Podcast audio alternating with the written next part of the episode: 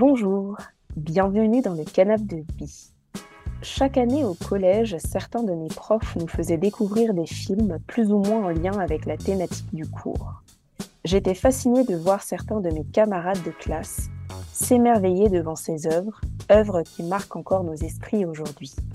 Celles-ci peuvent nous toucher tout au long de notre vie grâce à la filmographie d'une réalisatrice ou d'un réalisateur. C'est le cas de Caroline qui nous partage ses émotions face à la filmographie d'un de ses réalisateurs préférés. J'espère que cet épisode résonnera avec vous. N'hésitez pas à venir me laisser 5 étoiles sur votre plateforme préférée.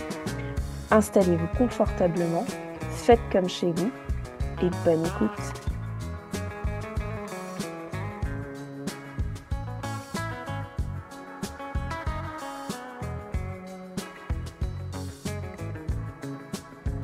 Caroline, je suis super contente de t'avoir euh, dans mon podcast aujourd'hui.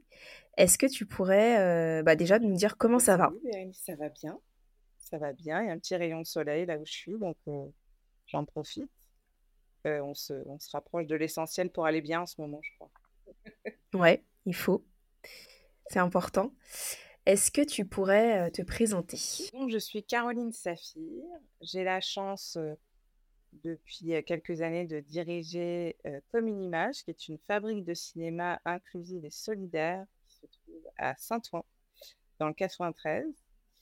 Et avant toute chose, je pense que je suis une passionnée de cinéma qui, voilà, qui a fait un petit peu toute sa carrière à différents postes de la chaîne de, production et diffusion et, qui a eu, j'aime bien parler de moi à troisième personne, et qui a eu une révélation, je pense, en 2017 euh, au moment du MeToo. Euh, oui. Avec l'envie de, de changer euh, l'industrie cinématographique audiovisuelle de l'intérieur. Et c'est un petit peu mon moteur aujourd'hui dans, mon travail et dans ma vie. Ok. Et du coup, est-ce qu'aujourd'hui, tu pourrais nous parler, alors, pas forcément d'un film ou d'une série, mais en tout cas d'une personnalité dans le cinéma qui a eu un impact dans ta vie? Ouais, ben en fait, je... c'est un peu toute la filmographie de Pedro Almodovar qui, euh, qui m'a accompagnée un peu dans, plein d'étapes de ma vie. C'est, je pense que c'est euh, ce réalisateur-là qui m'a donné envie de, de, faire du cinéma, déjà, en premier lieu. Donc c'est déjà assez transformatif. Ouais. Et est-ce que tu te souviens la première fois, en tout cas le premier film que tu as vu de, de lui? Ouais, et alors j'ai en plus j'ai eu la chance de vivre en Espagne, donc euh, du coup j'ai vraiment découvert la filmo euh, avec des Espagnols. J'ai bien accompagné euh, dans ma découverte du Pedrito. je pense que alors j'ai dû voir j'ai dû voir tout sur ma mère en premier. Mais bizarrement, c'est pas celui qui m'a le plus impacté. J'ai vu Talon Aiguille. Talon Aiguille m'avait beaucoup marqué. Et, euh, et aussi, dans les premiers films que j'ai vus de Pedro, c'est Pepe Luli et Otras Chicas del Montón. Ah, je connais pas celui-ci. Et euh, on voit déjà sa, sa patte qui m'avait bien impacté. Est-ce que tu peux nous en dire un peu plus sur ce premier film? Bah, C'est un film, bah, comme, comme dans toute la un peu dans toute la filmo d'Almodovar. Déjà, un, moi, ce que je retiens, c'est, et ça, dès le premier film, c'est euh, une certaine forme d'habilité euh, assez unique de, représenter les femmes. Ce qui est étonnant parce que, encore une fois, quand on parle souvent de représentation, on se dit que c'est des réalisatrices qui parlent le mieux des femmes, et, c'est sans doute vrai, mais il y a peut-être ce petit pas de côté chez Almodovar et cette espèce de grande sensibilité euh, qui, qui, qui, fait un portrait des, femmes euh, qui est assez unique en son genre. Mais déjà parce qu'il y, y a une priorité aux personnages féminins. Donc là, Pépi et Bones, c'est mmh des personnages féminins.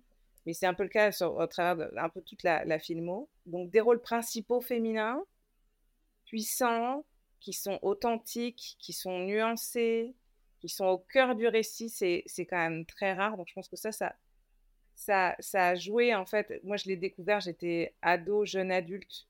Donc en fait, il a, il a accompagné la fin de ma découverte de ma propre féminité, je dirais.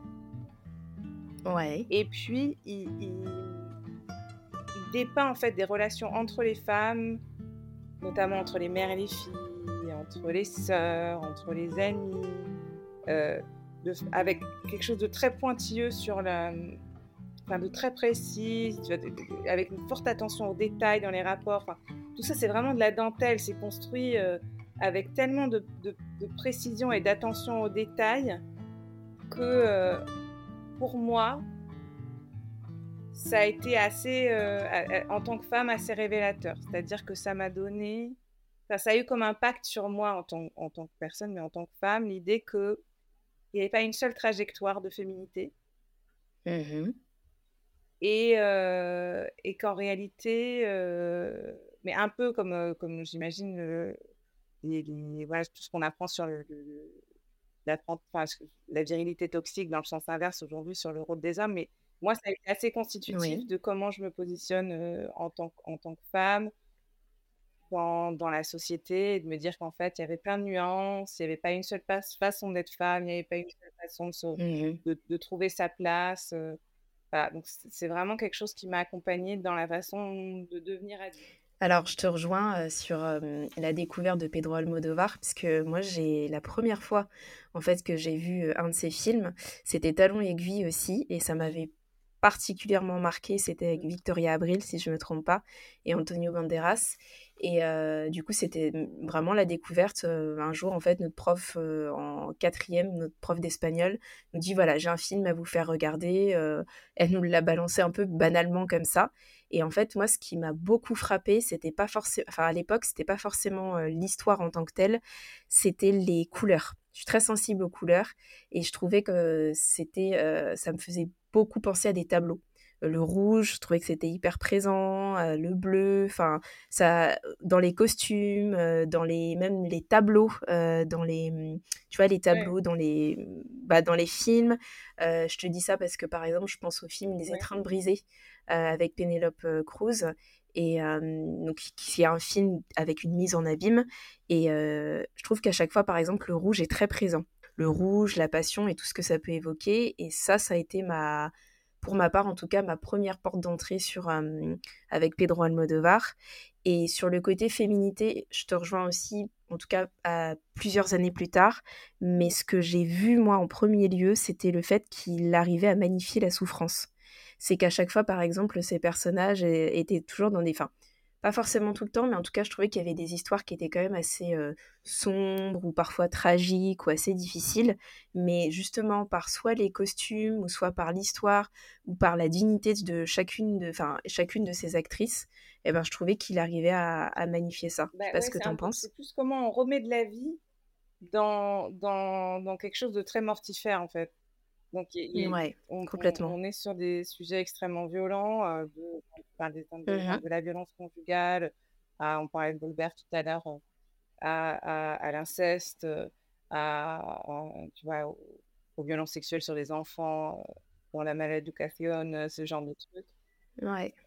Des thématiques qui sont très mortifères, en fait, qui, qui dans lesquelles il arrive à insuffler voilà, cette, cette vie-là. Et je pense que les couleurs primaires, enfin l'intensité des couleurs primaires, c'est assez enfantin aussi comme, euh, comme façon de représenter l'existence. Mais ça, c'est comme si on partait de quelque chose de très noir et qu'on réinsufflait de la vie dedans. Complètement, carrément. Et je trouve aussi c'est la force dans ces, dans ces films, c'est aussi les actrices qu'il choisit et qu'on retrouve à des rôles complètement alors des rôles complètement différents, mais on a l'impression que ça fait un peu, tu vois, comme une série, même si les, histoires sont différentes. Je pense, bah, alors il y a Penelope Cruz, il y a Rossi de Palma, voilà, euh, Carmen Mora, c'est toutes ces actrices-là qui sont assez euh, emblématiques et euh, bah, qui subliment autant par les, par les différents scénarios qu'il a écrits avec elle, enfin en tout cas pour, pour ses rôles, que par les histoires en elles-mêmes, mais c'est marrant parce que je, je, crois, euh, il était coiffeur euh, de formation. Ouais. Et, et, dans son rapport avec la façon dont il cadre les femmes et les il y a quelque chose de du soin, tu vois ce que je veux dire? Il y a quelque chose de, euh, de, presque du rapport tactile, de la, de la sublimation, mais moi, ça me, j'ai l'impression, en tout cas, je repense, tu vois, genre, au gros plan, par exemple, sur, de Bolbert sur, sur Penelope Cruz, mais, mais il y en a, il y en a des, plein d'autres où, as vraiment l'impression d'avoir le coiffeur derrière toi qui, qui, qui regarde son œuvre dans le miroir. Mmh. C'est assez. Tu vois, il y a quelque chose de très, euh, de très fin, d'un rapport quasiment de proximité avec euh, le toucher. Oui, c'est vrai.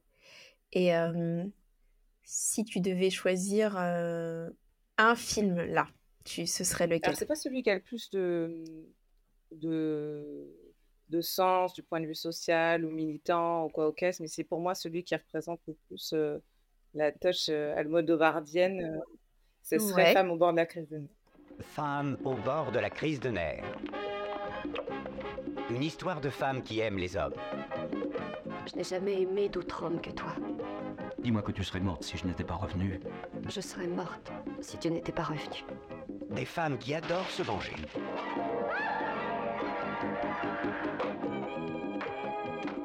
Et des hommes qui essaient de leur échapper. Ivan? Moi, je sais qu'il devait nous appeler Ivan. Est-ce qu'il va me rappeler? Non. Et oublie ce guignol, chérie. Maintenant, voulez-vous me dire qui est cet Ivan? Tu es un faible, Ivan. Ivan? Tu sais où est Ivan? Ivan du metteur en scène de renommée internationale Pedro Almodovar, qui a réalisé une comédie follement délirante, qui ne suit aucune règle,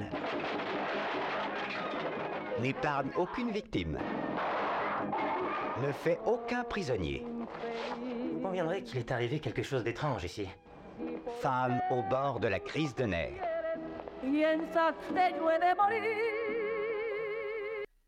Parce qu'il y a aussi dans la satire, enfin pas dans la satire, mais dans, la comédie, je trouve qu'on dévalorise beaucoup la comédie dans le cinéma. On lui donne pas mmh sa juste place dans, la puissance qu'elle peut avoir, dans le lien qu'elle crée entre les gens, etc. Et, que... et, là, on est vraiment sur, euh, pas sur un film, enfin, moi je pourrais le voir 12 euh, milliards de fois et rire autant et, apprécier autant. Il y, a, des performances euh, d'acting qui sont folles.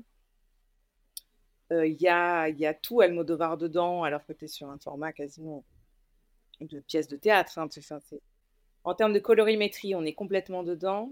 En plus, c'est les années 80, donc il y a vraiment quelque chose de quasiment suranné. Et pourtant, y a, enfin, pour moi, c'est un film un peu doudou femme au, bord de la crise de mer. Il y a quelque chose de, caricatural, euh, mais en même temps, quand tu rassembles toutes les femmes qui sont dans ce film, tu as l'impression qu'en fait, tu en fais une. C'est assez juste. Oui. Euh, voilà, il y, a plein de lectures de ce film-là. Et est-ce que ça t'est arrivé euh, parmi toute sa filmographie, là, si tu devais en, citer, enfin, ce qui te viendrait en tête, d'avoir un personnage sur, la, sur lequel tu as pu t'identifier? Bah, En fait, à, à plusieurs étapes de ma vie, il y a des personnages qui me qui m'ont parlé plus que d'autres. En fait, je suis pas sûre de m'identifier spécifiquement à une femme euh, parce que je trouve que oui, parce que je pense qu'en fait, euh, c'est la femme dans son ensemble qui décrit à travers cette myriade de personnages là. Mmh et tu vois, typiquement, surtout sur ma mère, tu as la mère, euh, tu as la mère, tu as, tu, as, la nonne et tu as la putain, tu vois ce que je veux dire? Il y a. Il y a... Oui. Et, et, et, encore une fois, c'est un, un, triptyque ultra caricatural dans le, contre lequel on a tendance justement à se, à se battre quand on est féministe comme moi. Et, que... et en fait, lui, il va aller déconstruire par la caricature euh, et te donner des clés pour savoir qu'est-ce qui constitue une femme dans son ensemble. Mais moi, je ne pense pas qu'on puisse se, se, se, sentir. Enfin, moi, en tout cas, moi, je ne peux pas me sentir euh, représentée dans mon ensemble avec un personnage. Je vais aller piocher dans plein de personnages différents, des éléments. Euh, et même dans les personnages queer, tu vois, où en fait, il y aurait se sentir décalé, tu vois, par rapport à un homme, enfin, une, une, une, femme trans ou en transition, prostituée, euh, etc., comme c'est le cas dans Tout sur ma mère, par exemple, et bien si en fait, là, ce que, que, tu retiens, c'est qu'il peut y avoir de la virilité dans la féminité. Euh, euh, Bien sûr. Et, et, et c'est ça qui est riche, en fait. Je trouve que c'est une palette, en fait. Exactement, on en revient en couleur, mais en fait, c'est une palette. C'est une palette de personnages qui viennent illustrer ce, qu'est, ce que peut être une femme dans son ensemble.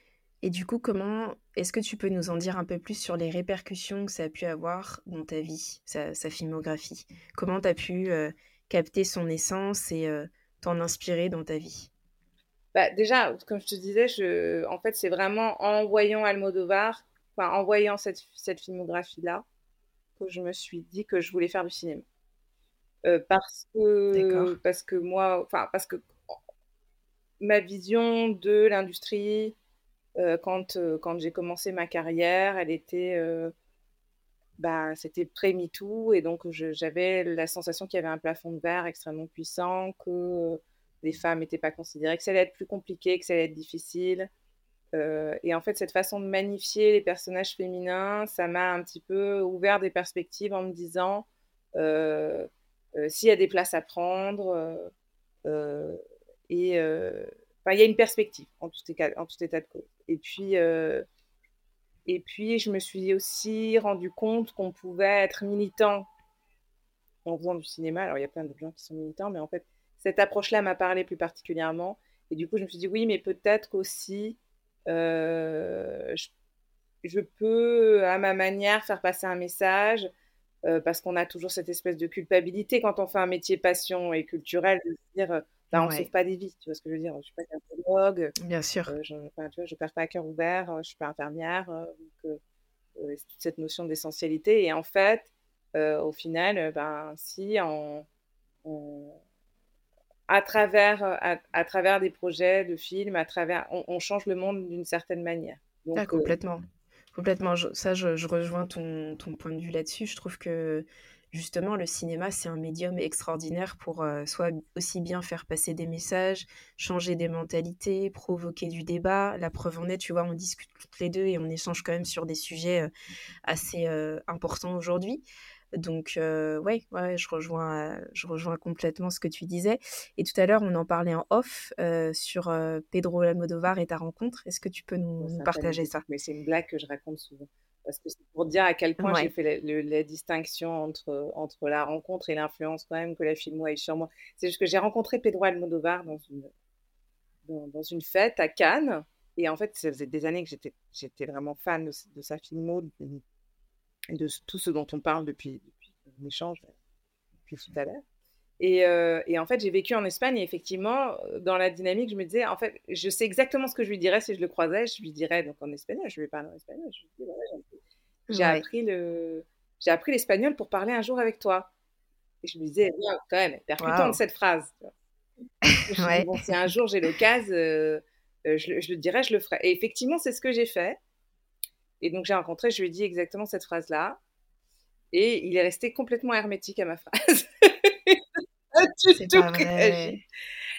Ouais, c'est un ah, peu euh, non, non, mais en fait, j'en ai ri, j'en ai ri a posteriori, mais c'est pour dire que c'est pour dire que déjà parfois, c'est pas forcément essentiel de, entre la, perception qu'on se fait.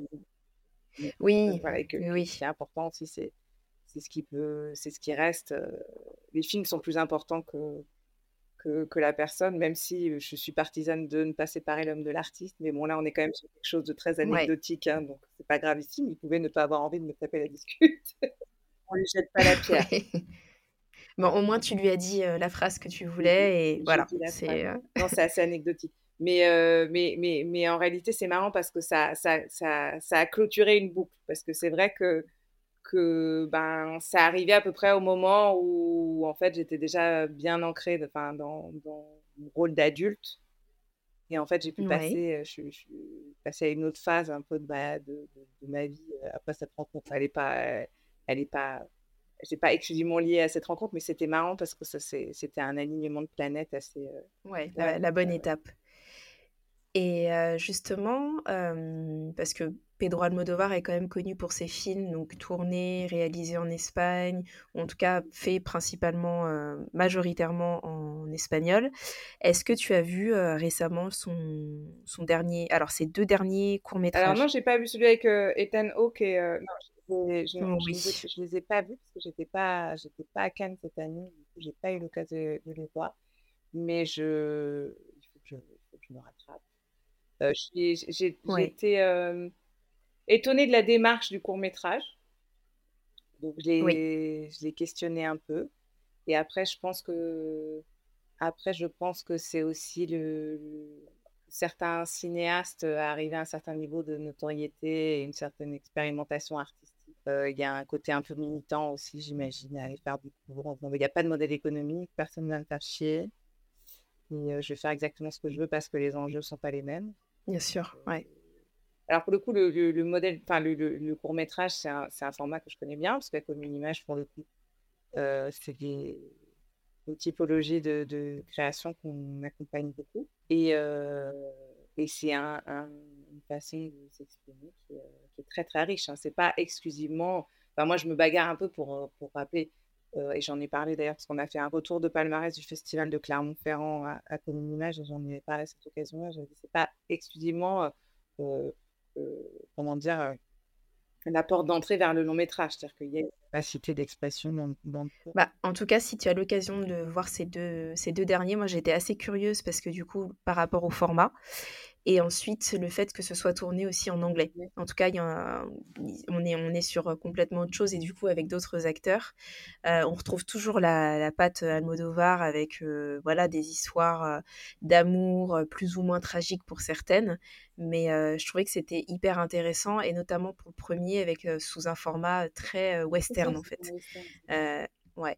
Et l'autre, on est, sur le deuxième, on est beaucoup plus dans un huis clos et un peu un effet cathartique euh, quand même, mais euh, je trouvais, j'ai trouvé ça hyper, euh, hyper intéressant. Donc franchement, on est toujours dans la même veine et on sent qu'on est, on est avec lui et voilà, il, analyse les relations, etc. Mais c'est, ouais, c'était hyper bien fait. ça met même un peu, moi je suis restée un petit peu sur ma faim à chaque fois parce que tu commences à être dans, l'ambiance et t'es installé et après tu passes au deuxième au deuxième court métrage. Donc ouais, j'ai trouvé ça hyper bien. Et du coup, est-ce que tu aurais... alors, pour aller un petit peu plus loin, on va dire plus largement que sur la filmographie de Pedro Almodovar, mais tu nous parlais de féminisme tout à l'heure, du mouvement MeToo, etc. Est-ce que tu aurais des, des, recommandations de films et de séries à nous faire autour de ça mais j'en ai tant.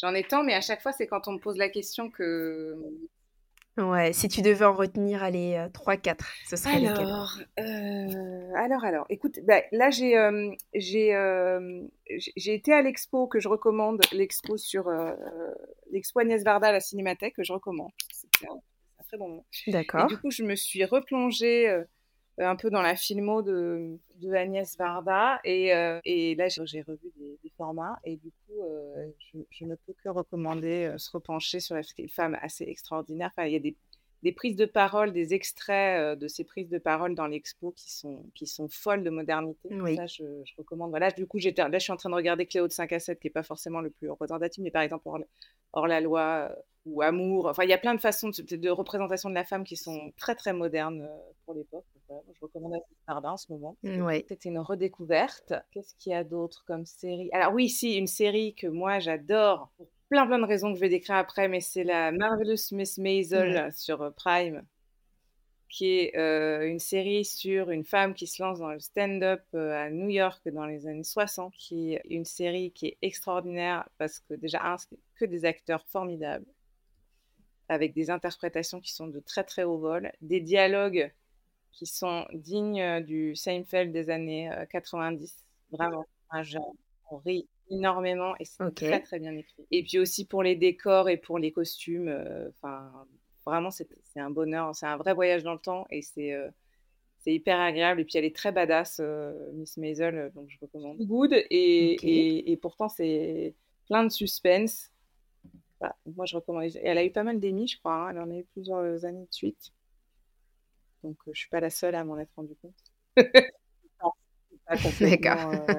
Euh, je pense qu'il y a pas mal de gens qui l'ont vu. Je, sais pas Donc, ça, c'était la série euh, féministe qui m'a bien marqué. C'est deux Darwin. Euh, moi, j'adore les films de, de Diablo Cody. Diablo Cody, c'est elle qui a fait Juno, qui a fait. voilà. Et qui a une vision. Donc, qui, a, qui elle-même est un personnage assez fabuleux parce que elle a été blogueuse, stripteaseuse avant de devenir scénariste, même d'avoir un Oscar. Mais elle a une façon aussi de dépeindre les femmes, euh, c'est qui des personnages qui peuvent paraître caricaturaux et qu'en fait elle arrive à, à, toujours dépeindre avec une certaine forme de nuance. Et c'est toujours des mmh femmes, enfin genre deux, de la mère de famille débordée euh, à la chômeuse de longue durée en passant par la fille mère, il y a, y, a, y a, toujours dans ces personnages quelque chose d'assez universel, alors qu'on est sur des, des trajectoires qui paraissent, euh, qui, qui, peuvent paraître assez éloignées de nos propres trajectoires parfois. Ouais. Moi, je suis assez fan de, du travail de Diablo Cody aussi parce que j'ai ouais, une vraie sensibilité au dialogue et que Juno, par définition, enfin, c'est vraiment, il y a des, des échanges qui sont assez, assez Ok. Et est-ce que tu te souviens de la première fois que tu es allée au cinéma? Tout à fait. Je m'en souviens, je m'en souviens peu parce que j'ai un grand frère et une grande sœur qui me l'ont raconté 12 fois. Mais j'ai été voir Basile, ouais. détective privé euh, de Disney, qui était la sortie euh, de l'année quand je devais être en petite section, tu vois, avoir 3 ans, 3 ou 4 ans. Euh, donc on est au, je, je, je, vais pas, je vais pas tout sortir, mais on est à la fin des années 80. Parce que je suis pas née hier quand même. Et, euh, et, et, je me souviens très bien. Et, et j'ai fait apparemment une crise de nerfs quand, quand la lumière s'est rallumée et je voulais pas partir. Je voulais Oh, pas sortir de la salle, un gros caprice que je voulais pas sortir de la salle. Et ce qui est assez drôle, c'est que la première fois que j'ai emmené ma fille voir un film, euh, elle m'a fait exactement la même. Ah, L'histoire s'en souviendra. J'ai emmené voir la patte Ok. patrouille numéro 1 ok. et qu'elle m'a fait la même. Et euh, quel est le film ou la série dont tu ne te lasses jamais de regarder? Bah, bah, j'ai des films de mon enfance en fait. C'est plus euh, j'ai des films Madeleine de Proust. Ouais. voilà, quand j'ai eu la chance d'avoir, d'être euh, gamine dans les années 90 et donc d'avoir, tu vois, des, des, des films qui sont assez emblématiques de la pop culture des années 80-90 euh, que je peux revoir, re-revoir, re-revoir et dont je connais tous les dialogues par cœur. Euh, tu vois, je pense à la trilogie Retour vers le futur. Les deux, c'est le meilleur. Ouais. Et euh, les Goonies. euh, j'ai aussi beaucoup, beaucoup, beaucoup vu Star Wars. Le 2, c'est le meilleur aussi. D'accord. Donc, tu vois, Stand By Me.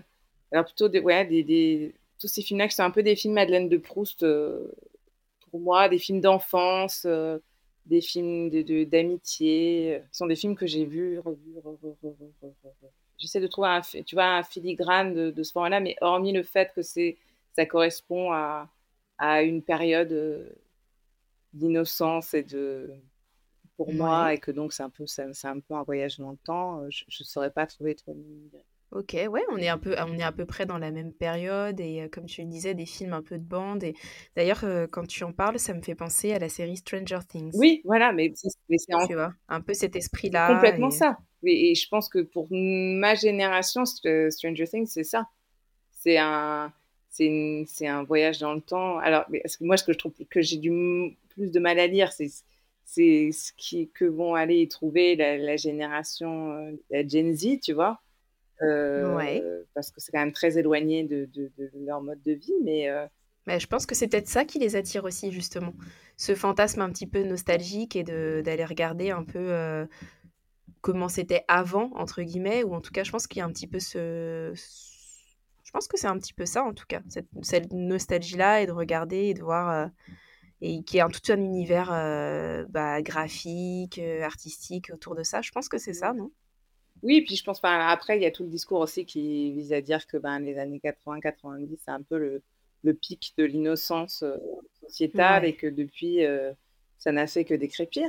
Et justement, à cette jeune génération euh, qui, qui nous écoute, est-ce que tu aurais quelque chose à leur dire sur le cinéma aujourd'hui? Parce que c'est vrai que, tu vois, le cinéma, on- je pense, on- je peux parler pour nous deux, mais on a grandi avec euh, le fait de pouvoir aller dans la salle de cinéma, que c'était un, c'était un moment d'aller au cinéma, de, d'être dans une salle, de voir un film sur grand écran. Euh, il y a, y a tout- toute cette cérémonie, entre guillemets, mais du coup, aujourd'hui, on a accès au cinéma ben, sur toutes les plateformes, sur euh, le téléphone, sur des écrans complètement différents. Donc, qu'est-ce que qu'est-ce que tu auras envie de leur dire aujourd'hui? En fait, pour moi, c'est. On a besoin d'eux. On n'a pas besoin d'eux et que dans la salle. On a besoin d'eux aussi pour réinventer le cinéma. Euh, ce que je peux comprendre, c'est que pendant un certain temps, ils se sont pas sentis euh, représentés euh, dans les contenus. C'est votre responsabilité de professionnel. Qui est une des variables qui ont fait aussi que, cette génération-là peut-être distanciée de la salle. Et pas que les consommations, enfin le confort de, du chez-soi et ou du téléphone ou la proximité du téléphone, etc. Il y a aussi le fait qu'au niveau des contenus, contrairement aux plateformes, par exemple, qui ont été plus à l'écoute de leur audience. Il y a eu un maintien d'un entre-soi euh, qui a eu une influence sur ça. Et donc, moi, j'ai envie de leur dire, euh, plus que d'aller en salle, parce que, bon, voilà, on, peut partager notre goût, notre passion, ou ce que ça a eu comme influence sur nous. Euh, j'ai envie de leur dire qu'il y a une myriade de métiers sur cette, sur cette chaîne de prod et cette chaîne de diffusion, que ces métiers ne leur sont pas inaccessibles, euh, que, et que c'est parce qu'ils vont s'intéresser, s'y intéresser et, intégrer cette chaîne de prod qu'on va péter le plafond de verre et qu'on va refaire des films qui leur parlent. Et euh, c'est plus ça, pour moi, c'est plus ça l'enjeu. Je pense pas qu'on puisse, tu vois, il y, y, a des sujets qui sont des non-sujets, dire la salle de cinéma c'est trop cher, non, c'est faux, le cinéma cinéma est en réalité très accessible. Euh, je ne vais pas rentrer dans des détails euh, économiques, mais en réalité, euh, mmh en valeur nominale, face à l'inflation, le cinéma est resté est beaucoup plus accessible aujourd'hui qu'il était dans les années 90. Donc, ce n'est pas la réalité. Il y a effectivement une myriade de contenus sur plein de plateformes dont tu parlais, mais je pense que ce n'est pas totalement le sujet non plus. Je, pense que la salle, la, salle a survécu à toutes les, tout plein de révolutions techniques du muet, euh, en partant du muet jusqu'au parlant, puis de, le numérique, euh, euh, la 3D, et puis pour finir aujourd'hui avec la VR et j'en passe. et la salle existe toujours, donc je suis super inquiète de ça. J'ai plus envie de leur dire prenez le projet en main, on a besoin de vous. Ok, écoute, j'espère que ce message sera entendu.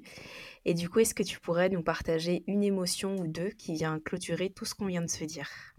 Euh, optimiste. Optimiste. Ok. Je suis optimiste. Euh, je suis optimiste parce que je pense qu'on n'a pas le choix euh, aujourd'hui et, et que et dans dans notre échange, enfin et dans mon choix d'être dans la transmission aujourd'hui, j'ai envie d'être résolument tournée vers le futur et, et de me dire que que le cinéma c'est un super outil de dialogue transgénérationnel mais pas que, et qu'on a vachement besoin d'outils pour continuer à dialoguer les uns avec les autres. Ok, bah, écoute, merci beaucoup Caroline. J'espère que cet épisode a résonné avec vous. N'hésitez pas à venir échanger avec moi sur Instagram ou sur TikTok. Rendez-vous pour le prochain épisode en compagnie de Stéphanie. À très vite.